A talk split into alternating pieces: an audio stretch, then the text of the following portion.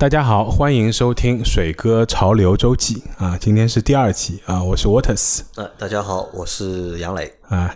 今天第二集要跟大家聊点什么呢？因为正好在第一集播出之后，啊，看到这个有朋友在我们的留言区评论啊，说这个潮流说来说去，啊，一会儿说有文化，一会儿说没文化，就他觉得潮流根本就没有文化。所以呢，我觉得这个评论还挺有意思的，因为我们上一集其实也跟大家介绍了，我们这个节目其实要推广或者要做的更多的，不是推荐大家到底怎么搭配、怎么穿或者怎么买，那更重要的还是要跟大家多分享那。潮流文化里面很多背后的故事和背后的内容。那既然有人觉得潮流根本就不是一个文化，那我们这一集索性就跟大家好好聊一聊，说一下这个潮流所谓的潮流文化到底底是不是一种所谓的文化？我先来问问杨磊，你觉得潮流文化是一种文化吗？我觉得就是从广义上面来说的话，肯定算一种文化。嗯，就因为这个，可能我们要从怎么去定义文化。这两个字，嗯，上面去先去从这个角度去看吧，因为我不知道就是 Waters 是怎么来定义文化这两个字的啊。这个首先第一啊，这个有点难度啊，有点这个这个其实很难的一件事情啊。对，那尽管可以百度百科或者什么，但本身要对所谓的文化这两个字做一个定义是比较难的，对吧？我相信大部分人可能对这个所谓的文化有比较多的感觉呢，是因为包括我们小时候有一部很有名的书，这个余秋雨老师写过一本书叫《文化苦旅》。啊，我那个时候也是对文化有了一个新的认知跟概念。那当然，我这里不去评价这本书本身的好与坏啊，我也不推荐大家去看这本书，实际的内容可能没有那么值得一读。啊，然后就是在我看来啊，所谓的文化其实包含了很多东西，包括历史。啊，包括思想啊，包括那么多年来人类所传承下来的各种各样的呃相关的知识，融汇在一起，形成了一个巨大的、丰富的人类的所谓的精神宝藏跟精神世界。或者我把它定义为，就是文化可以把我们把就是物质的和非物质的。沉淀，嗯就沉淀下来的东西，我就把它算作为一个文化。可能非物质的东西更多一点。那即使是这个物质的，肯定也是在物质的基础上做了一定的提炼和归纳，甚至升华之后，把它升华为一些更精神层面的。东西或者更思想化的东西之后，把它归纳总结成为通过各种各样的不同的表达形式啊，这里面可以是文字的啊，可以是音乐的，可以是图像的啊，也可以是静态的这种以前的这种所谓的绘画艺术等等。那这里也包含了一个其实还蛮有趣的一个比较或者一个有趣的一个观点，就是文化和艺术。是相互包容的、相互归纳的，还是相互排斥的一种关系？这也是很多年以来这个所谓的啊，我们通常称之为你说文化界也好，或者艺术界也好，或者学术界也好，一直探讨的一个问题，就是到底是文化大于艺术，还是艺术大于文化？那在我的概念里面，就艺术可能属于文化当中的一部分，一部分啊，对，就文化包含了艺术，但又不仅仅局限于艺术。那呃，所以呢，当我们谈所谓的潮流文化的时候，我们为什么不说它是一个潮流艺术？那因为在我的概念里面，可能文化的范围更广一点，对，也包括潮流里面可能带来了更多的，除了所谓的艺术表达之外，更多的东西。尽管现在啊，就是越来越多的所谓的一些潮流人士。把自己归结为是艺术家，因为很巧嘛，因为前两天正好看到一条，在这一次那个 Intersect 这个展会之前，在日本采访了这个陈冠希，那个主题挺有意思的，因为陈冠希其实也是八零后，但很可惜他不是上海人，所以我们应该不会邀请他来参加上海八零后，对吧？啊，大家就当这是个冷笑话听吧，啊，然后。他陈冠希到明年就是四十岁了嘛，因为通常都说四十不惑，所以他们做了一个挺有趣的主题，就采访陈冠希。然后陈冠希呢自己给自己的一个定位啊，他他说他可能大家给过他很多标签，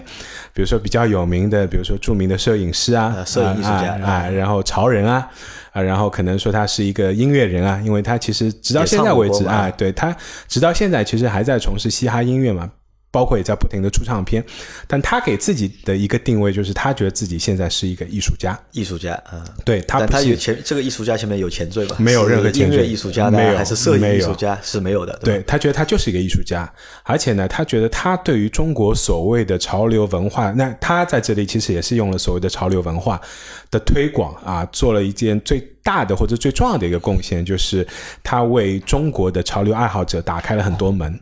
那我的理解呢，就是它为中国的潮流爱好者提供了各种各样的所谓的可能性，或者让大家可能有更好的这种视角和更大的视野去看待潮流这件事情，而不单单局限于说哦，潮流就是可能某一家店或者一家店里面陈列出来的一些商品啊，这些商品就代表了某一种潮流。所以从这个角度上来讲呢，我还挺认同他的。当然，至于他到底是不是一个艺术家，我觉得这件事情不是。自己说或者谁谁来说的啊？我觉得叫一个人要把自己称作为艺术家，我觉得可能还是需要一些时间的积累跟时间的沉淀，包括啊，对于他所啊创造出来的艺术作品啊，需要有一些后世的一些评判。我觉得，所以这里不去讨论，但至少从这个角度上面来讲，我觉得有越来越多的这种艺术家的参与，也让潮流这件事情本身多了很多所谓的文化的玩味。啊，所以从这个角度上来讲啊，我觉得首先第一，潮流肯定是有所谓的文化的，而且这个文化不单单是因为我们发现越来越多的人对于潮流做出了更多样化或者更多维度的一种解读，还有一点非常重要的就是今天我们要谈论的一个很重要的话题，就是潮流到底是怎么发展而来的？它一定不是凭空产生的嘛？因为今天在这个准备节目的过程中间，我跟杨磊也在聊，就是呃，当我们讨论所谓的潮流到底是不是文化？的时候，可能我们也要往前看一看，说潮流到底是个什么东西啊？然后我就想起了一个挺有意思的段子啊，这个也是我们曾经在另外一个节目里面聊到的一个，看上去跟潮流完全没有任何关系的我们的互联网界的一个红人啊，叫老罗罗永浩。他是另一种潮流啊，他不是时尚潮流的，对他可能代表另外一种东西。对，为什么想起老罗呢？因为就是我会认识老罗，是因为很久很久以前听过老罗当年在新东方上上课时候的老罗语录嘛，老罗语录里。面呢，曾经有一段这个评价时尚潮流，那当然这个其实是跟吉阿姨的某一道考题有关。他就谈到他对于潮流或者时尚潮流是怎么理解的。他说，其实很简单，就是年轻人为了表示反叛，然后故意穿了一些奇装异服来引起上一辈的反感或者叛逆啊。他觉得这个就是时尚潮流，而且时尚潮流在不同的年代、不同的时代里面，通常都是以不同的形式出现的。因为可能你现在认为父母穿的很土的衣服。可能在父母年轻的时候的当年，就是在他们的父辈看来非常奇怪或者非常这个不入流的衣服，但在当年这个就是时尚流行。因为想和别人不一样或者是叛逆的思想，嗯，其实在不同的年代都是存在的，是，只是它表现的一个形式不一样而已。是啊，或者说可能啊，这种所谓的叛逆啊，或者这种内心的充满的对上一辈上一辈的这种所谓的蔑视啊，就是这种心态或者是。甚至可以上升成为某一种文化意识形态的东西，可能在中国的发展相对来说比较晚一点啊，甚至可能是从啊我们改革开放，就是八十年代以后啊，特别是随着很多所谓的西方思潮进来之后啊，成长起来的一代人啊，特别是从八零后开始，那这个也是什么？也是为什么？就是有这位小伙伴就是给我们留言说，潮流是没有文化的一个原因之一啊。我觉得可能在中国的话。可能我们真的要具象的去看待潮流文化，或者看到潮流文化，相对来说还是比较难的，是或者是比较少的。可能我们看到，可能这个小小伙伴会觉得就是潮牌很多，因为现在就是大家把潮流文化商业化的就是非常厉害嘛，就可以看到就是各种各样的潮牌，对吧？可以看到各种各样的产品，但是他们很难从这些产品或者从这些品牌的。背后看到就是文化的存在，是，所以这个小伙伴会觉得就是潮流只是一个潮流，它和文化没有关系。是。啊，我完全理解啊，就是我相信，包括我身边也有很多人，他们其实也看不懂，包括我有很多同龄人，我的同学啊什么的，他们其实也看不懂我整天买这些东西或者买那些东西，他们觉得可能我纯粹就是。钱多烧的，然后就是喜欢买买买。那我也会跟他说，我们买的不同的东西，其实背后有一些不同的原因啊。我认同的某一些东西，或者某一个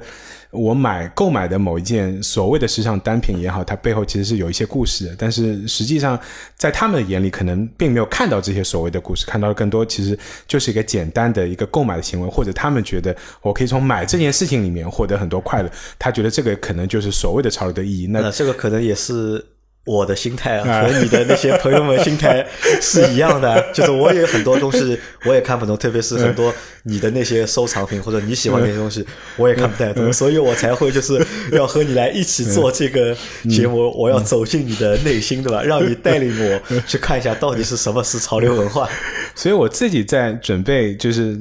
这一周的周记的节目的时候呢，我就在想，哎，这个潮流的起源到底是从什么时候开始的？我们当然可以从比如说日本的李元素说起啊，当然也可以从啊美国当年最开始的一些嘻哈乐团，比如说上次节目里面也提到过的，当年有一个叫 Run DMC 的这种乐团也好啊，他们开始了一些不太一样的穿球鞋的方式，甚至开始把球鞋当成是一个比较特别的一个潮流的单品。但其实远远在这个东西之前，就所谓的年轻人的叛逆或者年轻人通过装饰自己或者装扮自己来表达于他们对于这个社会、对于上一辈的这种叛逆，其实从很早的时候就开始。所以今天呢，会跟大家很简单的介绍，因为今天要介绍这两个议题其实都非常非常大。那第一个是从文学的角度上面来讲啊，先跟大家很简单的聊一聊所谓的垮掉的一代啊，我相信肯定有很多听众朋友有听过所谓垮掉一代的这个名字，可能你自己不一定有看过里面的一些书。当然，垮掉的一代里面最重要的作家包括 Alan Kingsberg，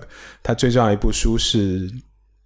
呃，嚎叫嘛，然后所谓的垮掉的一代，英文被称之为所谓的 Beat Generation，其实就是二战以后在美国出现的这样一群比较松散的结合在一起的年轻诗人和作家的集合体。他们不是一个真正的一个所谓的组织，也不是真正的指所谓的一代人。那他是当时的一个很重要的作家杰克卡路亚克，一九四八年前后提出的。那当时他们有一个很重要的一个概念，其实就是叫在路上啊，他们可能是不同于这个所谓的。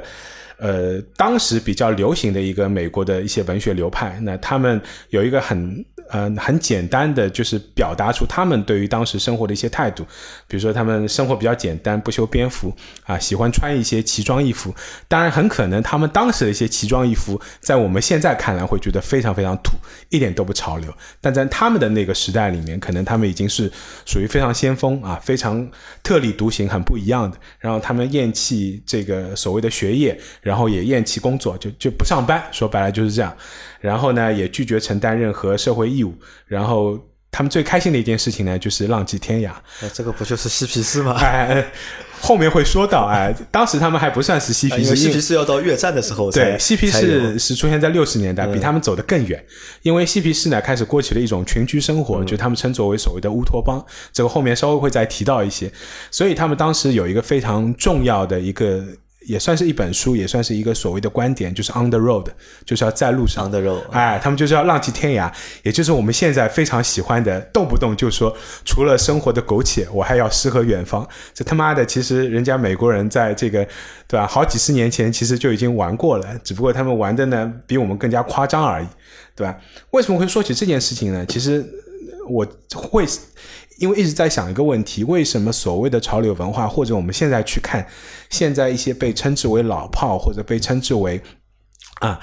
开先河的那些所谓的潮流品牌，会集中在美国出现？其实背后是有原因的。因为如果单单谈时尚的话，我们其实第一。脑海里的第一印象不一定会想到美国，而反而会想到欧洲。对，因为真正的所谓的高定的那种传统的意义上的时尚，其实大部分是出现在欧洲。这也是为什么现在直到现在为止，最最重要的时装周或者最最重要的一些大型的时尚品牌的发布会，其实还是会比较集中在，比如像巴黎啊，比如像米兰啊这种我们称之为时尚之都的欧洲的中心地带，而不是美国。美国是没有时装周的。欧洲最早是有贵族的嘛，对，有皇家的嘛，所以说很多。都是皇家御用的，啊，所以就是人家可以有这样的一个基础，但是美国是没有的嘛，啊，美国是开荒开出来的。哎，对，还有一点就是你会发现，就是特别是现在，直到现在为止，真正厉害的、优秀的大牌的所谓的时装设计师或者时尚设计师，大部分也都是很集中在欧洲。那要么就是本身是欧洲人在欧洲工作，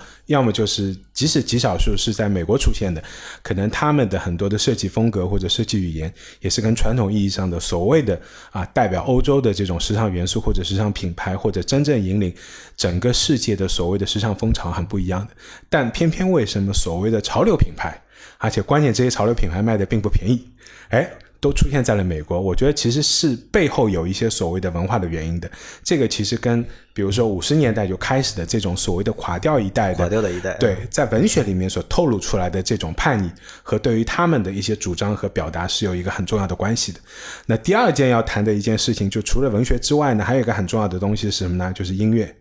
音乐可能跟现在大家理解的不太一样，因为现在很多年轻人觉得跟潮流最大的东西是什么呢？嘻哈音乐。因为一方面是觉得不管你喜不喜欢嘻哈音乐，但至少你觉得唱嘻哈的人都穿得很潮，或者好像听嘻哈这件事情就显得比较潮，但实际上并不是这样。那真正你要回过头去看所谓的潮流文化的发源或者潮流文化的起始的话，其实我们会谈到另外一种音乐类型，就是摇滚乐。摇滚乐，对，摇滚乐是怎么来的呢？其实差不多也是五六十年代。啊，它可能也是因为原来在美国的音乐啊，其实根据人种的分也是分得非常非常清楚的。换句话说，白人听的音乐跟黑人听的音乐是完全不一样的。那黑人听的音乐呢，我们称之为叫节奏布鲁斯。呃，大家如果喜欢一些比较老的这种 old school 的音乐的话，可以有机会去去去找一找。其实有很多老的歌，其实都还蛮好听的。然后白人当时听的是什么音乐呢？主要是两种类型，一种就是乡村音乐。那乡村音乐直到现在为止，其实在美国还是非常非常有市场的。对，包括最近这几年出现的非常啊流行的歌，啊就是 Old Town Road 啊，其实就是嘻哈跟乡村的一种新的一种结合体。那然后除了乡村音乐之外呢，美国当时白人还在听的一种歌呢，叫丁喷巷歌曲。这个名字有点怪啊，其实所谓的丁喷巷歌曲，现在呃解释出来其实就是流行歌曲，只是他当时因为有一些特殊的地理原因啊，找了一个当时很流行的某一个地方的代名词来代指这种音乐。然后从五十年代开始呢，因为随着大家的所谓的这种审美疲劳啊，因为同一种音乐类型，哪怕做的再好听，再行听的时间长了，对，因为毕竟它是某一种比较特定的音乐类型嘛，就大家都会有审美疲劳，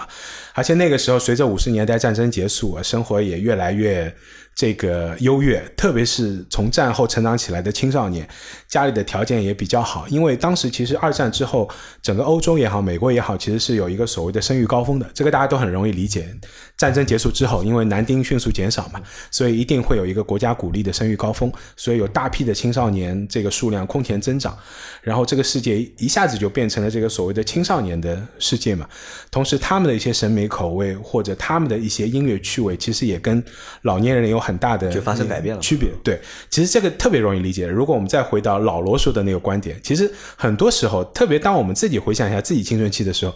我不是觉得你听的东西不好，但我就是要跟你不一样，或者我觉得你听的东西，我不管它真的好还是真的不好，我就觉得土，所以我就是要有点不一样的东西。那么这个不一样的东西呢，其实不是不是凭空产生的啊，其实那个。也很简单，怎么办呢？原来的形式大家都听腻了，那怎么办呢？好，那就做个加法，所以呢，就出现了一种节奏布鲁斯，黑人的节奏布鲁斯跟白人的乡村音乐结合在一起的一种新的音乐形式。然后有一个 DJ 呢，因为其中有一首歌，所以啊，给他起了一个新的名字，就叫摇滚乐啊。所以摇滚乐这个名字也不是凭空产生的，其实它的基础就是节奏布鲁斯跟乡村音乐。那然后。啊，在这个之后产生的这种音乐之后呢，一个最重要的代表人物或者最红的一个人，就是我们现在大家比较熟悉的猫王。猫王，哎，不管你有没有听过他的歌，没有听过，我相信至少你知道这个名字，而且有可能有机会看到过他的一些摇摆屁股的这个影像。就是我现在去听猫王的歌，就是。我觉得有的歌就是可能会好听，但是呢，就是看那个 MV 啊，包括看他那个穿着啊，对吧？看他那个就是发型啊，我觉得好土啊。哎，对啊。但问题是他在那个年代就是非常潮的，对吧？而且为什么会那么受青少年的喜欢，就是因为他们认为在那个年代，这个就是一个所谓的潮流的象征。所以你会看到，所谓的潮流其实不是凭空产生，或者它不是简单的说，哦，有一个品牌突然横空出世，然后宣称，哦，我是一个潮牌，然后我我。我我做了一个帽子，或者我设计了一件 T 恤，或者我设计了一件外套，然后这个就是潮流了。其实远不是这样，它背后一定有很多很多东西的。就好像现在的潮流，除了所谓的前面提到的，可能文学性的东西越来越少，这个也很容易理解，因为现在是一个读图时代或者一个影像时代啊，我们的年轻人看书越来越少了，所以你会发现文学在这个当中起的作用就很小，越来越少。对，然后但是出现了另外一个东西，什么呢？体育，体育啊，哎，因为青少年觉得体育是一件很酷的事情。特别是打篮球，这个当然也跟美国的文化席卷全球是有一个很深入的关系的。这也是为什么你发现所有的潮流的品牌的球鞋里面有一个东西是必不可少的，就是篮球鞋。篮球鞋，对。然后，好，我们稍微在这个刚刚稍微有点拉到现在，然后再回过头去看。当然，摇滚乐后来的发展就是。这个历史实在太长了。如果以后有机会，我们可以在其他节目里面单独聊音乐的时候，跟大家摇滚其实也分了，就是很多的各种各样的类型，对，包括从六十年代一直发展到今天。实际上，摇滚乐还是在今天是非常红，特别是随着今年因为有一档综艺嘛。啊，就是夏天的乐队，哎，对，就是夏乐这件事情，所以也有很多人开始走进了 live house，也可以愿意去尝试看一看现场的摇滚乐队的演出。那在这个整个摇滚音乐的发展历史当中，其实有一个很重要的阶段，就是在六十年代的时候出现了一个所谓的叫 Britain Invasion，就是所谓的英伦啊进攻啊。所谓英伦进攻的意思，就是当时有大量的非常具有鲜明风格和特色的英国摇滚乐团进入到了美国市场。呃，在最来了对吧？啊，最最鼎盛的时期，在美国 Billboard 的榜上前十名几乎全部都是英国的乐队，啊，这在现在是完全不可想象的。当然，其中的最重要的或者最著名的，大家都知道了，就是 Beatles。那当然，Beatles 这个乐队其实跟我们很熟知的大众的某一款车其实是有啊有一些关系的啊，对，其实是有一些关系的。然后，但是他们的名字之间差了一个字母，所以也是 Beatles 刻意为之的，他没有用一个真正的英文里边的那个 Beatles。呃，然后 Beatles 当时非常出名，有一个很重要的原因，其实也在于他们的装扮。他们的装扮其实，在当时也是一个非常重要的文化现象，有很多年轻人也是照着他们的样子去打扮自己或者去穿着自己。但是有，说实话啊，就是你拿猫王和披头士放在一起的话，就用我现在眼光看的话，我还是会觉得就是猫王还是很土。但是看披头士的话，你觉得哎还不错？我觉得还真的还不错，就是。我不算不算它潮吧，就我觉得他们当时装扮，就拿到现在来看的话，我觉得还是很时尚的。嗯，对啊，这个一方面也跟现在的流行复古风有关系嘛。大家有很很很多时候又拿了很多六十年代甚至七十年代的一些当时的很多的流行元素重新拿回来，觉得这个还是很经典的。因为我相信啊，这个在所谓的潮流的整个的发展历史当中，也是有很鲜明的一些记号或者设计语言。啊，这个也证明了，就是这个文化本身是有一个传承，或者是经过了一个所谓的历史的洗涤跟历史的验证的。那么今天为什么特意提到了，就是文学上的这个所谓的垮掉的一代这群人留下了一些文学作品？尽管很多人其实，我相信现在很多真正可能喜欢潮流的，特别是年轻人，根本就就没有看过这些东西，可能也不会去听一些所谓的很老的摇滚的歌曲，或者看当时的一些演唱会也好，MV 也好。那包括现在。尽管有很多人就是借着一些新的传播的方式，或者新的一些多媒体的内容呈现的方式，比如像今年也是很有影响力的一部电影，就是《波西米亚狂想曲》，讲英国的一支很重要的艺术摇滚乐队啊，就是 Queen Queen 乐队。其实 Queen 在自己的穿着跟打扮上，其实也是非常非常特别的。他们甚至四个人在某一支 MV 里面集体穿过女装。啊，以这种更特别的形式，为了表达他们音乐里面的一些内容，那种种的啊，这些整个的音乐的发展历史当过程中间出现的各种各样的，你说流派也好，乐队也好，个人也好，其实很大的影响了听他们的音乐长大的这一代人对于时尚啊，或者对于所谓的潮流的理解。那在这些理解里面，当他们去选择自己到底要穿什么样的衣服，或者选择什么样的打扮来表达自己。啊，或者找到自己的一种所谓的定位的过程中间，其实是深深的受到了这些东西背后的影响的。其实是受到文化的影响，对对吧？对，非常非常多。就包括说啊，在啊上个世纪的晚期，grunge 非常流行的时候，因为有我有一支我非常非常喜欢的乐团叫 Nirvana，它的主唱当然后来是自杀了，叫 Kurt Cobain。啊，科特·科本当时也有他自己的一些所谓的穿着的风格，但是当时的这种穿着风格，在我看来就是非常非常特别。当然，这种风格并不一定适合每一个人，但是你在喜欢他的音乐的过程中间啊，因为现在的这种资讯的发达，你会越来越发现，他传达给你的不单单只是某一种音乐，可能传达的也是他音乐里面所表达的他对于这个世界的看法，他对于这个社会的一些观感啊。当你觉得你很认同他的某一些观点跟看法的时候，特别是在你青少年的。时期，你会不由自主的去模仿，因为你需要有一些固定化的东西来表达自己嘛。那穿着可能就是其中最容易也是最直接的一种方式，让别人，特别是你的上一辈，看到你是怎么穿的，或者你是想要通过某一种什么样的方式表达出来。因为你很难，不是每一个人都是那么有才华或者那么厉害啊，可以把自己的所想所感或者自己内心的想法都表达出来。对的，通过一些比较艺术化的方式包装之后表现出来的。我相信这件事情是非常非常困难的。那么对于你来说，最简单的方式是什么呢？诶，我选择一个我力所能及的比较容易的方式，就是决定我要穿什么样的衣服，穿什么样的鞋子，我要怎么样的搭配。那为什么所谓的文化流行的这种 T 恤衫会那么受欢迎？可能你就是觉得上面有一句话啊，你觉得很厉害，或者很屌，或者很认同，或者你觉得哎这句话说出了我想要的某一种态度。所以当我穿在身上的时候，你渴望的就是一种一方面，你可能找到一些所谓的同类，哎，别人看到你穿这件衣服，觉得哦，你跟我是同一类人，我们都是哎，我们是喜欢同样的东西的。那另外一种呢，就是觉得哎，别人觉得哎你好特别啊。然后你自然而然就跟别人可能有了一些话题可以去做讨论或者交流，可能可以去聊一些你们都更感兴趣的一些东西啊。我觉得这个就是所谓的我们在潮流里面看到的背后的文化的一些力量或者文化的一些东西。那因为我觉得就是潮流文化其实它也带有就是比较强的社交的属性，对吧？所以大家也是也都会喜欢这个东西。但我有一个问题是这样，就是我想问 Waters 就是。潮流文化其实是一代一代的，对吧？那这种一代一代当中，它有传承吗？呃，应该这样来说，就是可能再回到前面，就像我们刚刚说的吧，就现在我们我们这代人，对吧？看我爸爸那代人，可能他们当时他们觉得他们很很潮，但我觉得你。很土，对吧？那可能他在看之前那代，就就一代一代反过来都会觉得一代比一代土嘛。往前翻的话，那他们之间还会有传承吗？我觉得会有，但这种传承很很有意思，有的时候是会跳的，就是它是会隔代的传承。这是为什么现在又会觉得很多，因为。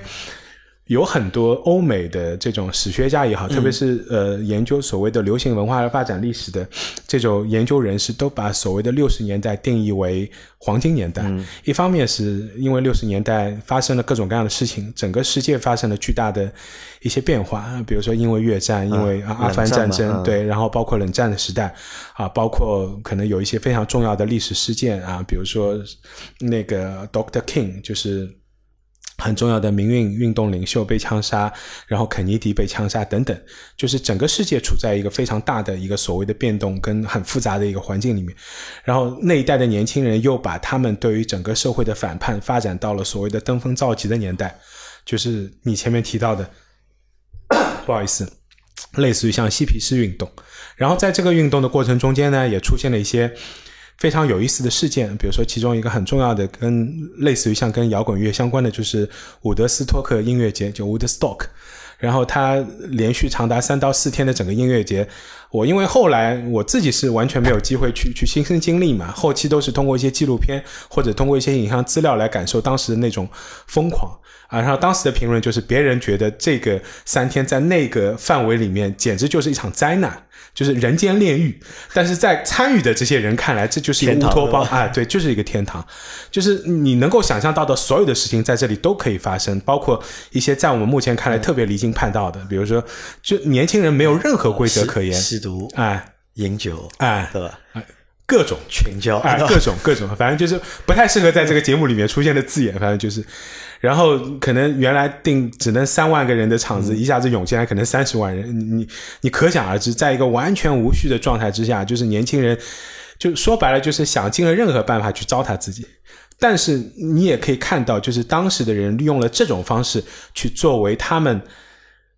追求所谓的他们的理想的社会或者他们理想的一个世世界的某一种表达。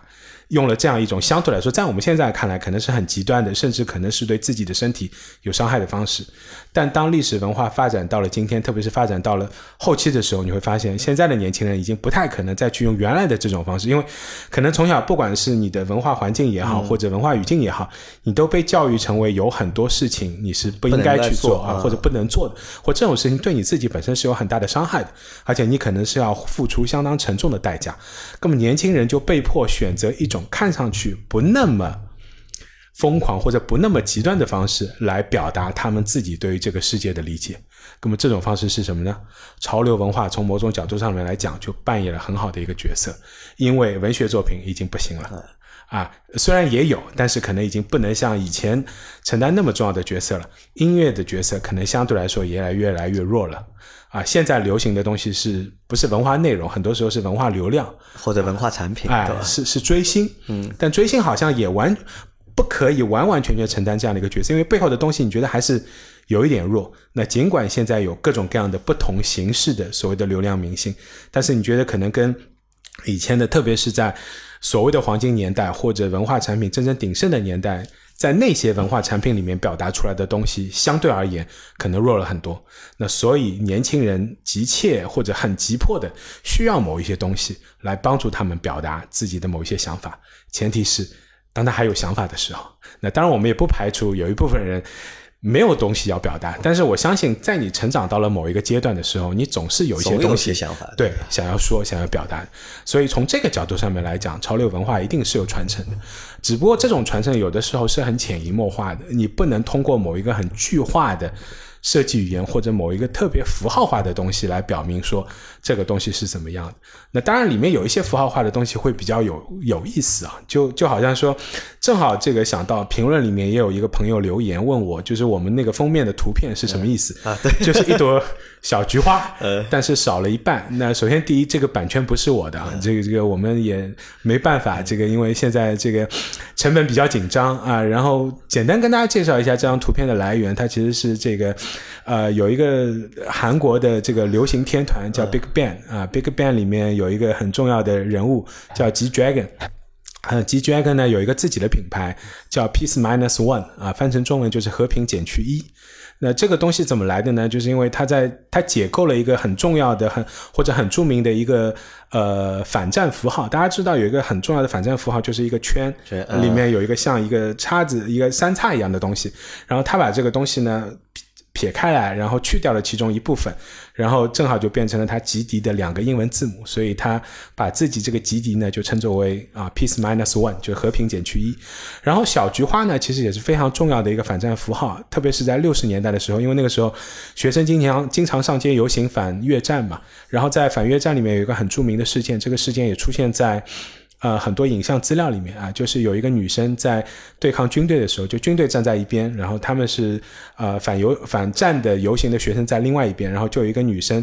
因为士兵们都举着枪嘛，对着学生，然后有一个女生就拿着一朵菊花小雏菊插在那个士兵的枪的枪头枪管里面，对，这也是一个非常重要的一个当时一个文化符号，所以你会看到啊，就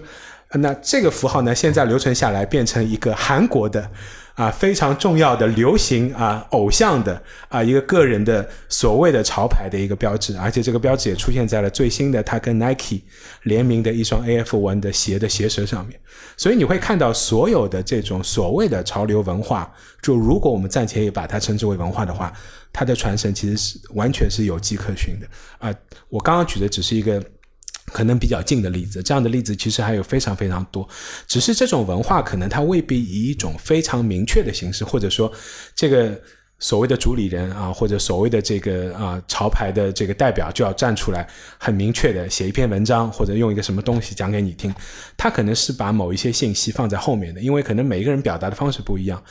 有很多人都觉得说，流行文化或者潮流文化一个比较有意思的地方，就是它留出了大量的空间。给你，让你自己去探索，甚至了解这个东西背后可能沉淀了几十年的历史。这个历史上面有各种各样的东西。那这里呢，再举一个比较有趣的例子啊，就好像大家都觉得这个日本是一个非常厉害的这个啊动漫文化的国度嘛，然后出产了大量的动漫文化。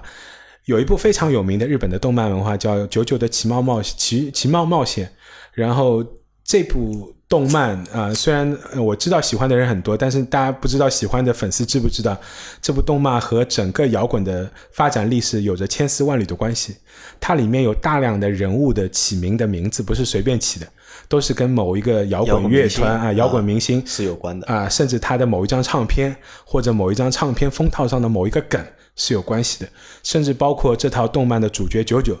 啊，九九其实是一个人名，这个人名呢出自于 Beatles，作为这个乐团的呃录制的，就以乐团身份发表的最后一首歌啊，这个歌里面的主角就叫九九，所以这首歌，因为画这部漫画的作者荒木本身是一个资深的乐迷、摇滚迷，所以他将大量的他喜欢的这种摇滚乐历史过程中的各种各样的东西都放在这部动漫里面。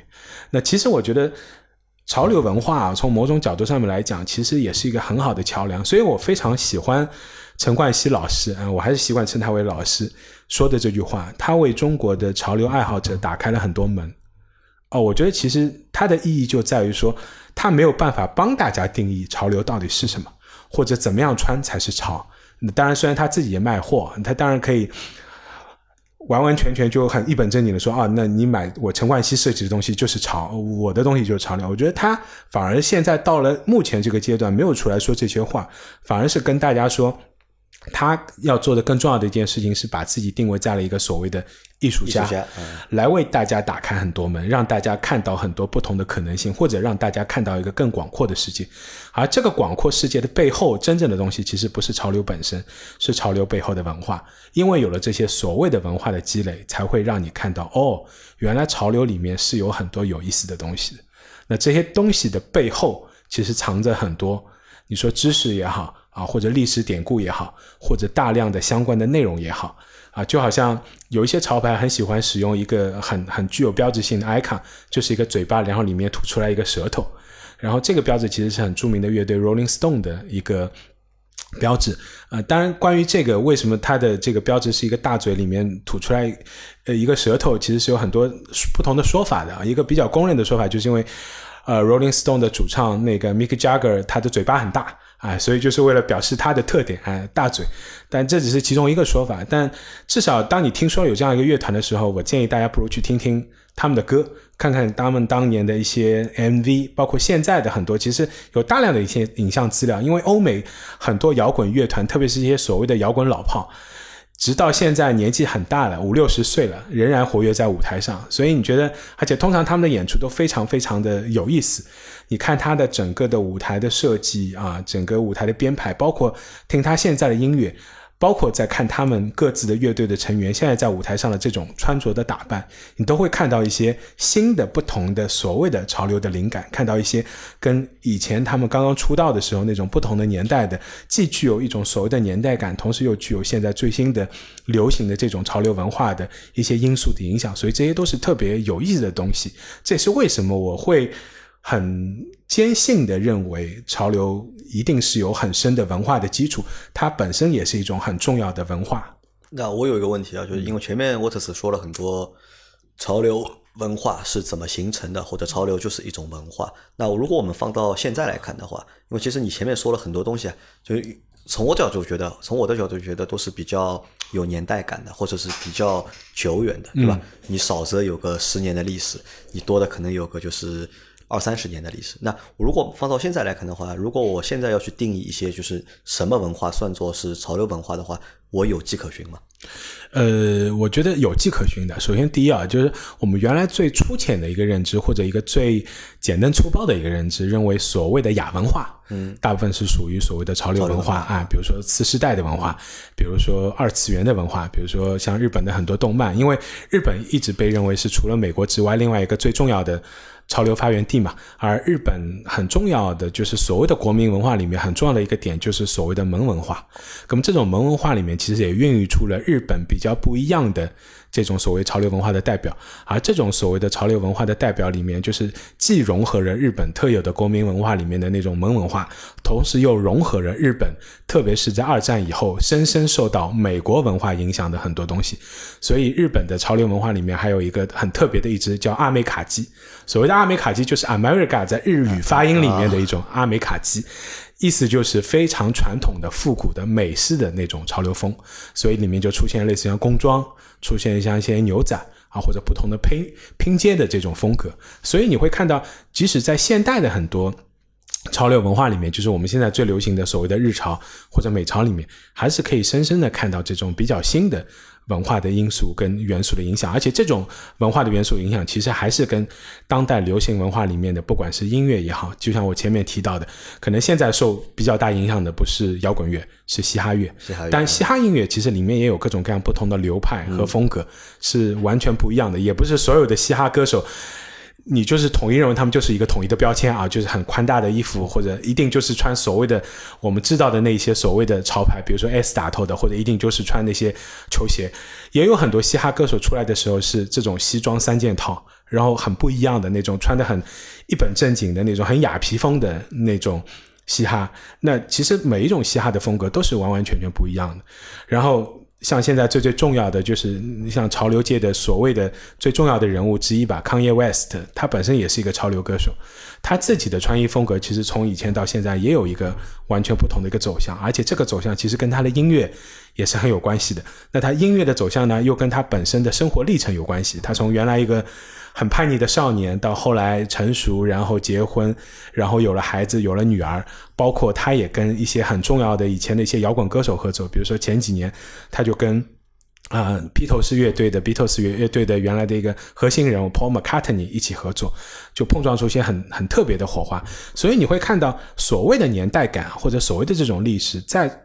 潮流文化的这个发展的长河里面，其实不是以一个线性的方式来排列的。我把它称之为是一种无序的混沌状态，所以所有的东西可能都在进行一些所谓的碰撞。这个跟音乐也是一样的。讲到这个，稍微插一个比较有趣的，最近看到的音乐的一个小话题，因为音乐也是我觉得潮流文化当中密不可分的一小部分吧。就是因为马上要圣诞节了，然后有一首圣诞歌是 Mariah Carey 的歌，就 All I Want for Christmas Is You。啊，这首歌其实时间已经很久了，好像已经二十多年了。然后在经历了二十多年之后，这首歌终于登上了 Billboard 的榜首，成为了啊这个牛姐的第十九首这个冠单歌曲啊。所以这个你也会看到，就流行到底是什么，你真的很难解释。就是一首二十多年前的歌，而且这首歌其实没有任何变化。它不是说哦，原来的老歌现在重新做了新的编排，或者变成了一个所谓的嘻哈版本。它也没有跟现在的一些所谓的最流行的电音也好、嘻哈也好做一个结合。它还是原来那首歌，还是原来那个样子。但是结果拿了这个 Billboard 的单曲那个单曲榜的第一名，所以这个也说明，在这个所谓的潮流文化里面，历史不是以我们原来认知里面的一个单线性的方式来排列的。就相对来说，这个还是有很多的，就是不同的规律是在里面，和我们想的是不太一样，不是单单的就是年代推进来说的。那我还可以这么认为嘛？就是如果我用现在的视角去看待这些潮流文化的话，可不可能就是现在的这些潮流文化已经演变成了另一种状态？我就不把它当做文化了，我把它当做一种就是潮流的产业。可以这么理解吧？呃，我可能不完全同意啊，就是可能在我的认知里面，潮流当然本身是一个产业，因为它现在本身的市场规模已经那么大了。因为之前也有很多评论机构也好，或者数据研究机构，就光是所谓的球鞋的二级市场，这个全球的市场可能已经高达一千亿美元了。所以你可想而知，就那么大的金额的背后，一定相对来说是一个非常完整的产业链。特别是现在本身球鞋市场又那么火热的时候，而它仅仅只是整个所谓的潮流。市场或者潮流产业当中很小的一部分，但是文化这个所谓的潮流文化，一定是要依托于一个足够发达或者足够兴旺的产业的支撑，就等于有人消费，你才有可能产生流转。在产生流转的过程中间，所有的这些隐藏在产品背后或者产业背后的，相对来说比较文化层次的内容或者比较深层次的内容，才有可能被传播开来。啊，你是认为是在就是潮流文潮流产业在支撑的就是潮流文化？对对，并不是潮流文化在支撑潮流产业。对的，对的，这个是。当代跟以前最大的一个差别，举个最简单的例子好了，Beatles 如果放到现在，可能就很惨了，因为光靠卖唱片、唱 歌，你是赚不了钱的。对对对，你得去参加综艺、参加真人秀，对对，你要卖产品，对吧？你要有流量，你才能够支撑继续去做音乐，这个是很惨的。这个所以。就是这也是为什么，就是因为这个世界在变化，整个经济形势在变化，所以也导致了目前的这个状况跟以前是不一样的。以前是这样，我有文化，我有知识，我有东西，我可以出产品了，哎，我可以出产品。现在是反过来的，哎，你得先要有流量，先要赚钱，对有了才能去的弘扬我的潮流文化。对啊，你想想这个现在卖书怎么卖？薛兆丰老师卖他的经济学得先上综艺啊。红了以后，大家知道哦，原来你是一个经济学教授哦，那买本你的书看看，去贩卖他的就是知识，对对，所以现在变成说，就这个也是以前我们这个哲学系上的老师经常说的一句，就是他反正很深恶痛绝的一句话，但我现在想想其实是有道理的，就经济搭台，文化唱戏。哎，所以产业还是一个基础，而且我之所以为什么在现在这个时间阶段，我觉得谈所谓的潮流文化可能相对来说是比较成熟的，是因为这个产业从目前来看还是比较发达。对，而且尽管球鞋市场有冷却或者回归理性，但我觉得这是件好事情啊，回归理性是件好事情。但随着这个市场不断的成熟跟不断的发展，那现在到了文化就好好高举起所谓潮流文化大旗的一个比较好的黄金的时间。然后在这个时段里面，通过你的文化，其实是可以更好的助力于你的产业朝着一个更良性、更健康的方向发展。而且有了这些文化之后，我相信它会吸引越来越多的人变到这个产业里面的所谓的消费者，因为你能够消费的不单单是那些你可能在目前看来价格非常不理性的产品，你可以消费到的其实是大量的、无数的经过历史证明沉淀下来的非常优秀的内容跟产品。这也是为什么我觉得就是。所谓的潮流文化是一个非常宽泛的一个大的一个概念，这里面包含了各种各样的大量的一些东西，而且这些东西本身的价值是无可估量的，要远远超过我们现在所看到的可能某一双鞋的一个价值。那最后啊，就是因为我们节目已经四十四分钟了，就最后我想问沃特斯是，你是怎么看待就是目前中国的潮流文化？呃，简单来说，我觉得中国目前还没有真正意义上的对中国潮流文化。可能中国已经呃实现了一个所谓的潮流市场，包括中国也没有真正意义上的潮流产业，产业也不完整。可能中国有潮流市场已经形成了，市场而且非常大啊！我甚至可以觉得中国很快有机会，甚至不会比美国小，因为中国实际上即使是在美国啊，我们知道美国的这个目前的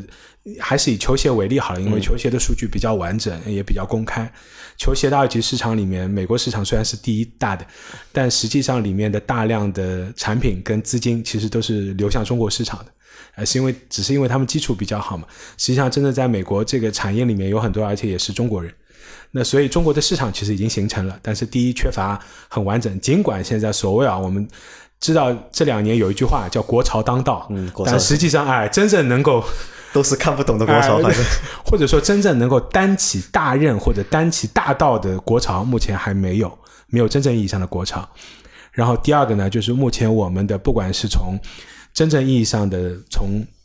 潮流文化的，你相对来说可能比较直接看到的，从设计语言上面来哈，从设计元素上面，或者真正能够具有非常强、非常好的，并且具有中国元素的这种具有原创性的本身的潮流的品牌跟潮流设计上面来说，中国是比较弱的。那第二个，从潮流文化的其他所涵盖的啊，不管是从音乐上面，包括其他的文化内容上面、影像上面各方面的内容上面来讲，可能都是相对来说比较欠缺的。还有一个就是，我们还没有找到一条真正具有所谓的中国特色，或者符合中国当代文化语境的一个所谓能够代表中国当代大量年轻人的这种心声和你所谓的态度的一种文化担当的东西。这个东西目前还是欠缺的，还是缺乏载体。对的，对的，就是。呃，可能很简单的说，我可能可以跟你分析所谓的日潮，就是日本潮流文化里面比较具有代表性的一些东西。比如说，你可能具有一些特别具有美国特性的东西，比如说具有所谓的萌文化的东西，比如说特别具有所谓的动漫的二次元的东西。但如果我要谈到中国的年轻人的所谓的潮流文化，可能我有很多东西，但是你发现这些东西都是一波一波的。呃，对，的确是，它没有一个延续性。我们如果拿美国看的话，嗯，音乐可以做载体，对，体育运动。对，可以做载体，音乐也可以，电影也可以做载体，对，电视也可以做载体。日本的话，就是最简单，动漫产业，他们的动漫产业可以作为就是他们潮流文化的一个载体。但是，我们回到中国的话，好像没有，好像真的是缺乏一个就是足够有当量的载体去承载这些就是潮流文化，或者是衍生这些潮流文化。对，我们就是一波一波的嘛，所以这个其实是需要有一个时间的累积的。就比如说啊。突然有一个综艺，就我们现在是靠综艺在带这种东西，所以我说中国是一个所谓的叫综艺文化。就比如说你你嘻哈红了啊，一大帮子人涌进来，可能像一个漏斗一样，最后可能留下一小部分真正喜欢嘻哈乐，或者哎原来可能不了解，但是通过这个综艺节目我知道了了解了，然后落下来之后哎喜欢这个，变成他的一个比较忠实的粉丝，而且愿意去挖掘跟了解更多的跟嘻哈有关的，特别是嘻哈文化的东西。好，今年可能是月下很流行。冲进来一大帮子人啊，可能慢慢的退去了，就也不是慢慢的，很快就退去了，很多人就退出来了，也没兴趣了。但还是会能够留下一些人，对哦，发现原来摇滚乐是个宝藏，而且是个巨大的宝藏，原来有那么多的东西，然后可能慢慢变成一个很很很痴迷或者很喜欢的东西。所以我觉得这也是一件好事情，就慢慢的让大家可以了解这个所谓的潮流文化底部或者背后的这种那么多年沉淀下来的各种各样的好东西。或者这样的一个现状也能够就是印证另外一个结果，就是为什么在中国，嗯，潮牌对吧，或者和潮流文化相关的东西对吧，卖的 那么贵对吧？呃，其实因为就是太少嘛，对吧？